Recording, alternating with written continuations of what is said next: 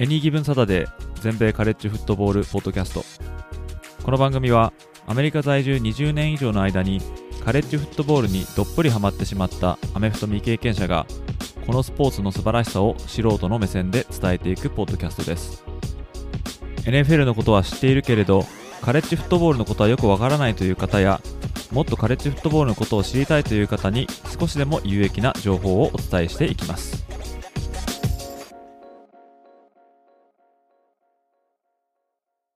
皆様ご機嫌いかがでしょうか？こちらは全米カレッジフットボールファンサイトエニーギブンサタデーがお送りするポッドキャストです。1ヶ月ポッドキャストチャレンジ第25日目の今回はいつものようにチーム紹介となります。今回で22チーム目となるのはアイオワ大学です。今回のエピソードでもマーチングバンドによるファイトソングを少しだけご紹介いたしますのでそれをお聞きになりたい方は、ぜひ Spotify のアプリでこのエピソードを聞いていただけると幸いです。それ以外のアプリで聞かれる場合は、そのファイトソングのパート以外は全て普通に聞くことができます。Get ready for the greatest roast of all time The Roast of Tom Brady, a Netflix live event happening May 5th. Hosted by Kevin Hart, the seven time world champion gets his cleats held to the fire by famous friends and frenemies on an unforgettable night where everything is fair game. Tune in on May 5th at 5 p.m. Pacific time for the Roast of Tom Brady, live only on Netflix.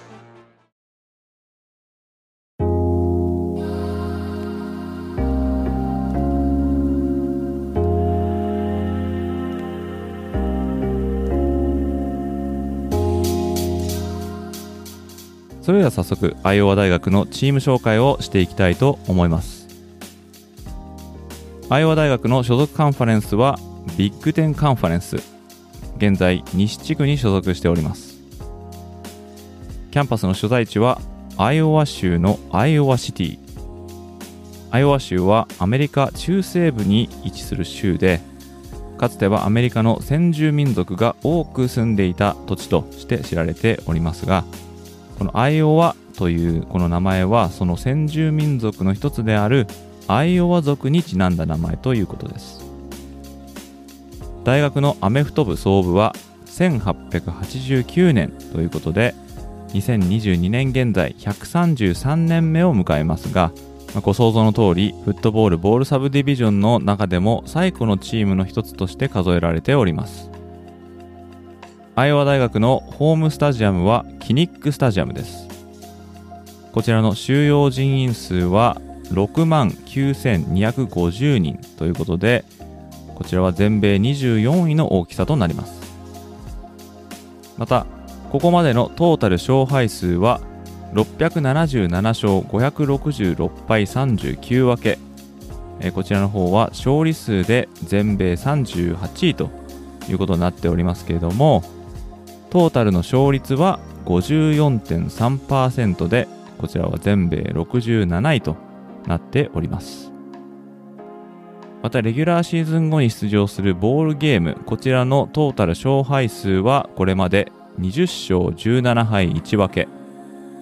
そして輝かしいナショナルタイトルこちらを獲得した数はここまで5回。最後に獲得したのは1960年ということで62シーズン前となります。また所属カンファレンスのタイトル獲得数はここまで13回。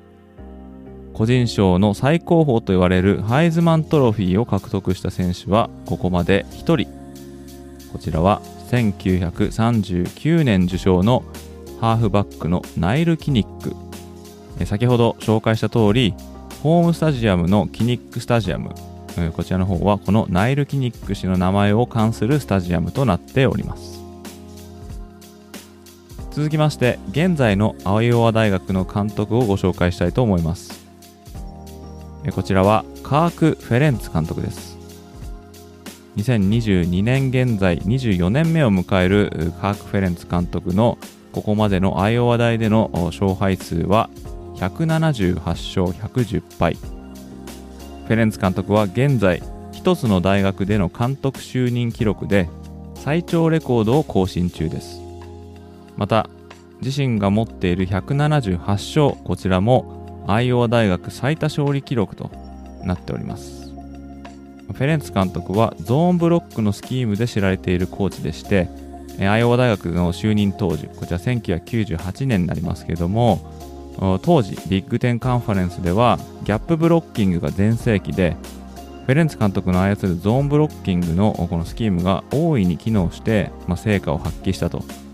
いうことなんですけども、まあ、後にブロッキングのルール改正によってゾーンブロックの威力が半減されて、そのせいでアイオワ大はその修正の間にしばしの苦戦の時期を強いられたと。あそういう経緯がございます。次に過去の主なアイオワ大学の監督をご紹介していきたいと思いますまずは1916年から1923年までチームを指揮したハワード・ジョーンズ監督です。ハワード・ジョーンズ監督指揮下でアイオワ大は1921年と1922年にナショナルタイトルを連覇しております。次に紹介したいのは1952年から1960年にチームを指揮したフォレスト・イバシュビスキ監督こちらのイバシュビスキ監督は9年間で全米制覇を3度も達成しております。まあ、この間ですね、アイオワ大学は常に強いというわけではなかったんですけども、まあ、強い時はとことん強いというチームでした。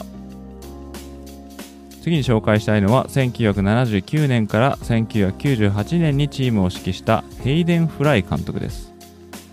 フライ監督はアイオワ大学で20年間指揮を務めたという監督さんですけども現ヘッドコーチのフェレンツ監督に抜かれるまでは在任最長のヘッドコーチでした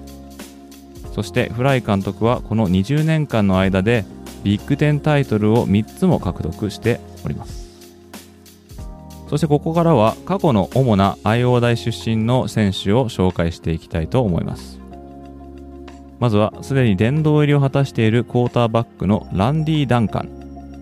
アイオワ大史上最多タックル数492個。こちらを保持しているHall of Famer のラインバッカーアレックス・カラス。ニューイングランド・ペイトリオッツで活躍しプロとカレッジ両方で殿堂入りを果たしたラインバッカーのアンドレ・ティペット。1986年のドラフトで1巡目でデトロイト・ライオンズに指名された QB のチャック・ロング。2002年にビッグ10の MVP を獲得したクォーターバックのブラッド・バンクス。2003年ドラフトで1巡目でインディアナポリス・コルツから指名を受けたリーグを代表するタイトエンドとなったダラス・クラーク。同じく2003年度にベストラインマン賞ともいえるアウトランドトロフィーを獲得したオフェンスブラインマンで主にプロではオークランド・レイダーズで活躍したロバート・ギャラリー。主にインディアナポリス・コルツでプレーしてスーパーボールも一度獲得したセーフティーのボブ・サンダース。2008年に最優秀ランニングバック賞でもあるドーク・ウォーカー賞を受賞したショーン・グリーン。2010年のドラフトで1巡目にてグリーンベイ・パッカーズにドラフトされたオフェンシブガードのブライアン・バラガ。2011年のドラフトで1巡目にてタンパベイ・バッカニアズに指名されたディフェンシブエンドのエイドリアン・クレイボーン。2015年に年間最優秀 DB 賞でもあるジムソープ賞を受賞したコーナーバックで現在ヒューストン・テキサンズに所属するデスモンド・キング。2019年のドラフトで1巡目にてデトロイト・ライオンズに指名されたタイトエンドの TJ ホッケンソン。ワシントンで活躍し今年からジャクソンビル・ジャガーズに移籍したオフェンシブガードのブランドン・シャーフ。そして現在デンバーブロンコスでプレーするラインバッカーのジョジー・ジュエル。このような選手たちがアイオワ大学を卒業しております。続きましてアイオワ大学のニックネームこちらを紹介したいと思うんですけども、えー、こちらはホークアイとなっております。冒頭でも紹介した通りアイオワ州と先住民族つまりネイティブアメリカンですねこちらの方は歴史的に深いつながりがあります。そしてネイティブアメリカンを題材とした小説こちらラストモヒカンっていうのがあるんですけども、まあ、こちらに出てくる架空の主人公の名前がホークアイという名前でした。それが元でアイオワ州の州民のことをホークアイと呼ぶんですけども、まあ、アイオワ大学のニックネームもここから拝借してホークアイということになっております。続きましてマスコット紹介したいと思うんですけどもこちらはハーキー・ザ・ホーク、えー、これは着ぐるみの鳥の鷹ですね、えー、これはホークアイ。このホークにちなんでいるっていうことですけども、ホークアイっていうのはね鷹の目っていうふうに訳せるかもしれないんですけども、まあ、実際のところはこのホークアイという人の名前だったんですね。そこから転じて、えー、鷹であるホーク、え、こちらがマスコットになっております。次に紹介したいのはアイオワ大学のファイトソングです。こちらはその名もアイオワファイトソング。こういう名前になっております。こちらのファイトソングは Spotify のアプリでこのエピソードを聞いていただいている方に30秒だけ聞いていただくことができるようになっております。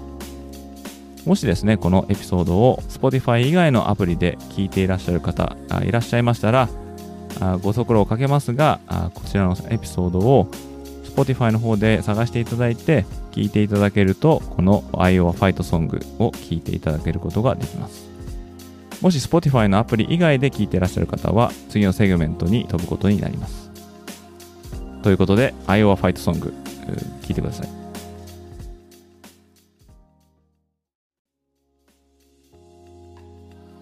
続きまして、アイオワ大学のライバルチームをご紹介していきたいと思います。まずは、アイオワ州立大学です。サイホークトロフィーをかけて争われるこのライバリーですけども、サイホークのサイはサイクロンのサイで、こちらはアイオワ州立大学のニックネームとなっておりまして、えー、そしてホーク、こちらはもうすでにご紹介の通り、アイオワ大のニックネーム、こちらが取られた名前、サイホークトロフィーですね。勝者にはこのトロフィーが贈られることになっておりますけども、初顔合わせは1894年ということで、当然ながらアイオワ州内の宿敵対決となっております。まあ、1935年から1976年までは対決がなかったんですが、あそれ以降はお互いが異なるカンファレンスに所属しながらも、現在までほぼ毎年行われるマッチアップとなっております。こちらの方は現在までアイオワ大学が49勝33敗7分けでリードしております。続きまして、ミネソタ大学とのライバリーです。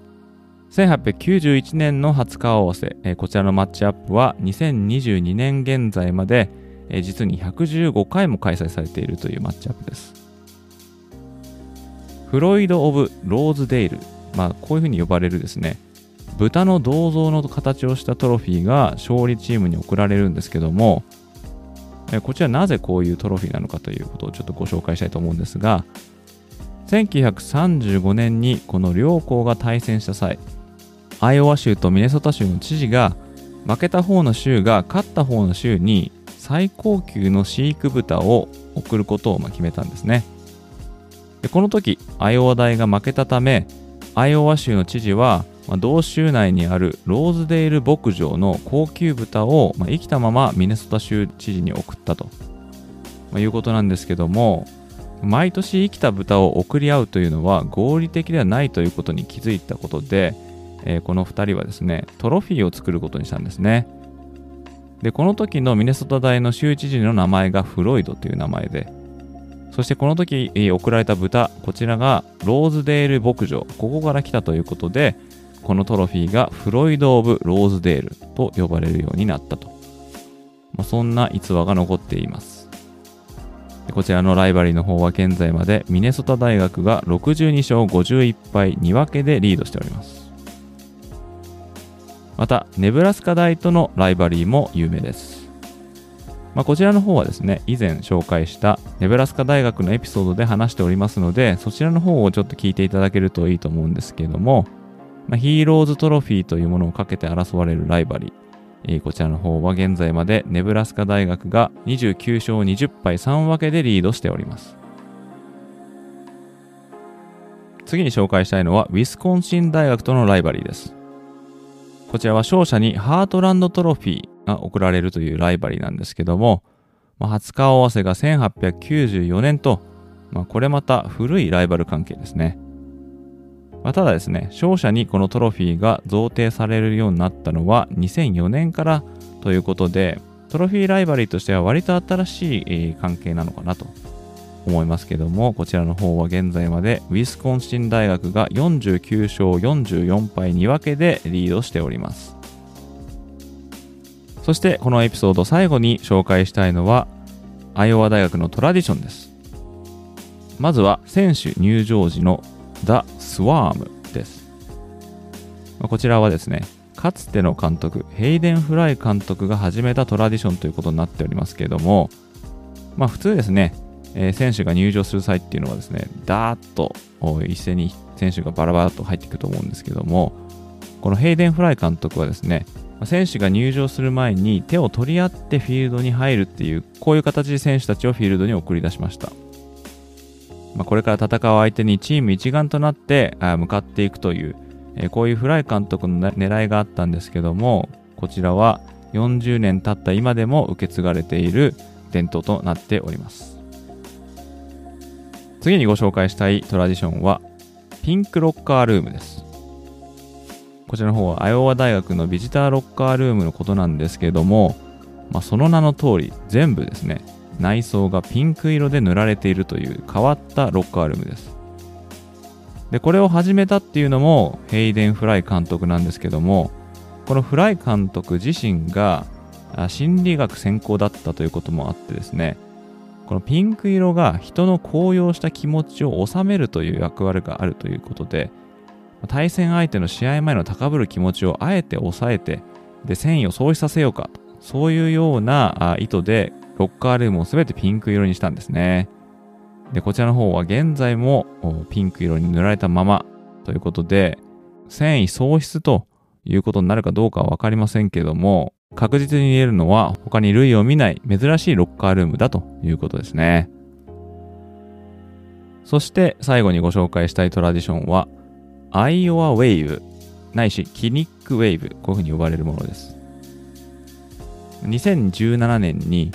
えー、キニックスタジアムに隣接する大学病院の小児病棟がですね、これ改築しまして、12階建ての病棟になったんですね。でそのことで上層部の階がスタジアムから見えるようになったんですね。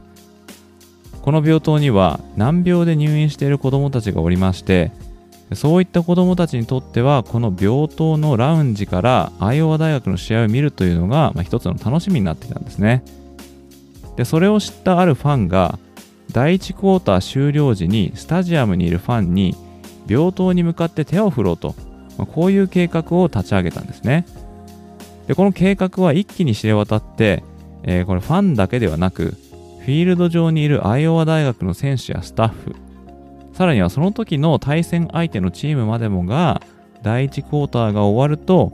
病棟にて闘病中の子供たちを励ますために、まあ、手を振るようになったとまあ、新しいトラディションなんですけども、まあ、非常に心温まる素晴らしい伝統であって、まあ、今後もぜひ続けていってほしいトラディションとなっております。まあ、アイオワ大学はビッグテンカンファレンス所属の中でも地味で質実剛健、昔かたぎという印象を受けるチームです。その黒と黄色のチームカラーから一見ピッツバーグスティーラーズと見間違えてしまいますけれども、カレッジフットボールの歴史の上でまあ、初期の頃にミッドウェストフットボールの交流に大いに貢献したチームです。現在では珍しく同じ監督に20年以上率いられているチームですが、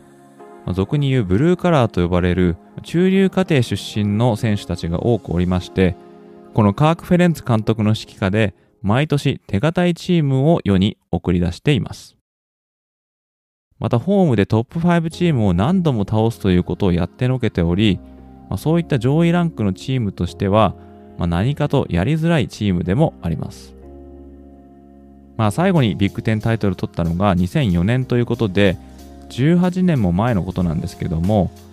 まあ、評価の高い5つ星のリクルートを多く抱えるオハイオ州立大学、ペンシルバニア州立大学、ミシガン大学などと比べると、まあ、チーム力は劣るとはいえ、まあ、持ち前のタフネス、そして勤勉さなどで毎年台風の目に挙げられるチームです。彼らが2004年以来のビッグ10タイトルを獲得するのはまあ、そう簡単ではありませんけれども、まあ、財力やブランド力で力を言わせるチームが増える中でアイオワ大のような派手さはなくてもチーム全体としての魅力があるチームを応援したくなるのは、まあ、きっと私だけではないはずです。あまり馴染みがない大学かもしれませんけれどもこれからカレッジフットボールを見る方はぜひこのアイオワ大学もチェックしてみてはいかがでしょうか。以上がアイオワ大学のチーム紹介となります。